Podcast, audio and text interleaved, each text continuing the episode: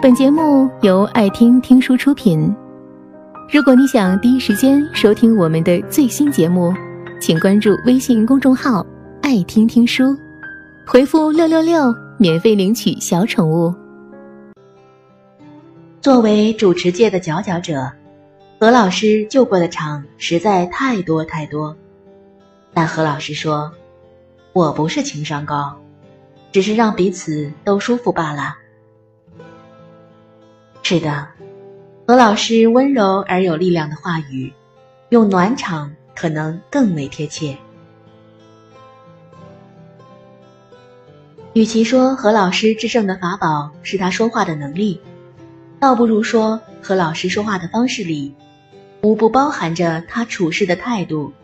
待人的态度，好运似乎特别眷顾那些在人际圈里受欢迎的人，是因为他们懂爱，并感恩生活，言语间总是带着恰到好处的温度，既真诚表达了自己的想法，同时也照顾着别人的感受，让人心生愉悦。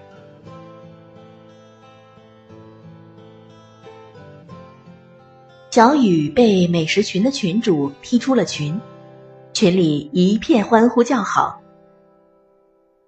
这个群聚集了一帮互不相识却因为爱好美食而走在一起分享美食的人们。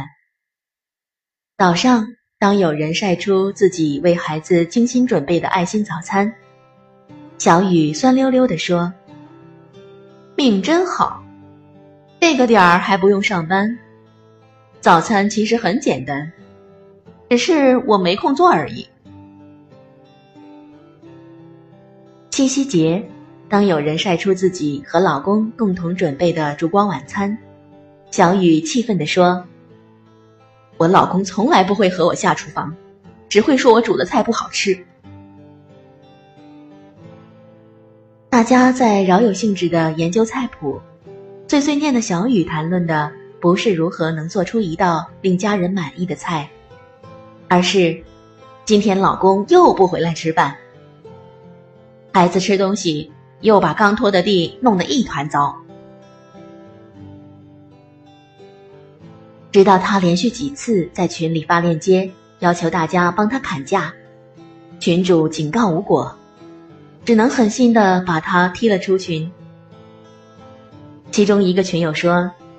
太好了，真怕和这种人待久了，自己也会变成一个怨妇。生活里喜欢抱怨和指责的人同样不少，言语间总是满满的怨气，习惯对别人诉苦、嘲讽，似乎全世界都在与自己作对。只是他们有时间、有精力去发泄不满。却从不付之行动去改变，不安于现状，而自身又无力改变，懒于改变，这只会陷入一种恶性循环当中。你所说过的每一句丧气话，都会成为印证你糟糕的每一天。美国心理专家路易斯·海曾说道：“指责不会给我们带来自由。”请记住，我们说出去的话里蕴含着力量，这种力量来自于对生命的责任。这听起来似乎很可怕，但这是事实。无论我们承认与否，我们要先对自己的嘴负责，才能对生命负责，因为我们说出来的话反映了我们的思想。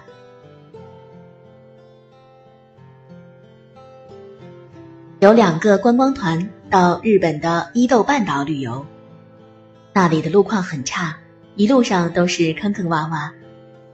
在大家的抱怨声中，其中一位导游连连道歉：“路面确实像麻子一样，让大家受累了。”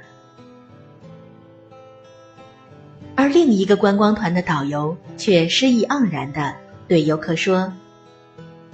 我们现在走的这条道路，正是赫赫有名的伊豆迷人酒窝大道，请大家快乐的体验它的与众不同吧。于是，在第一个导游的连连道歉声中，游客们反而加深了对坑洞的厌恶意识。每一次的颠簸，都是一次痛苦的体验。同样是坑洞，另一个导游却用“酒窝”这么一个美好的词来形容它，无疑赋予了它生动的意义。每一次的跌宕，都能扬起。游客们的快乐与激情，简简单单的一句话，不仅折射出两个对生活不同态度的内心，更影响了两组人不同的心情。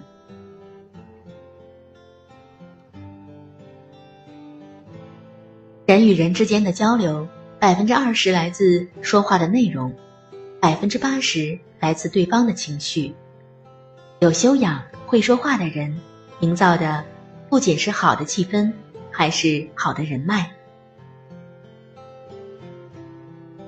一位心理学家曾说：“注意你的思想，它会影响你的言语；注意你的言语，它会影响你的行动；注意你的行动，它会形成你的习惯；注意你的习惯，它会形成你的性格。”面对不同的人，不管是相识甚久的朋友。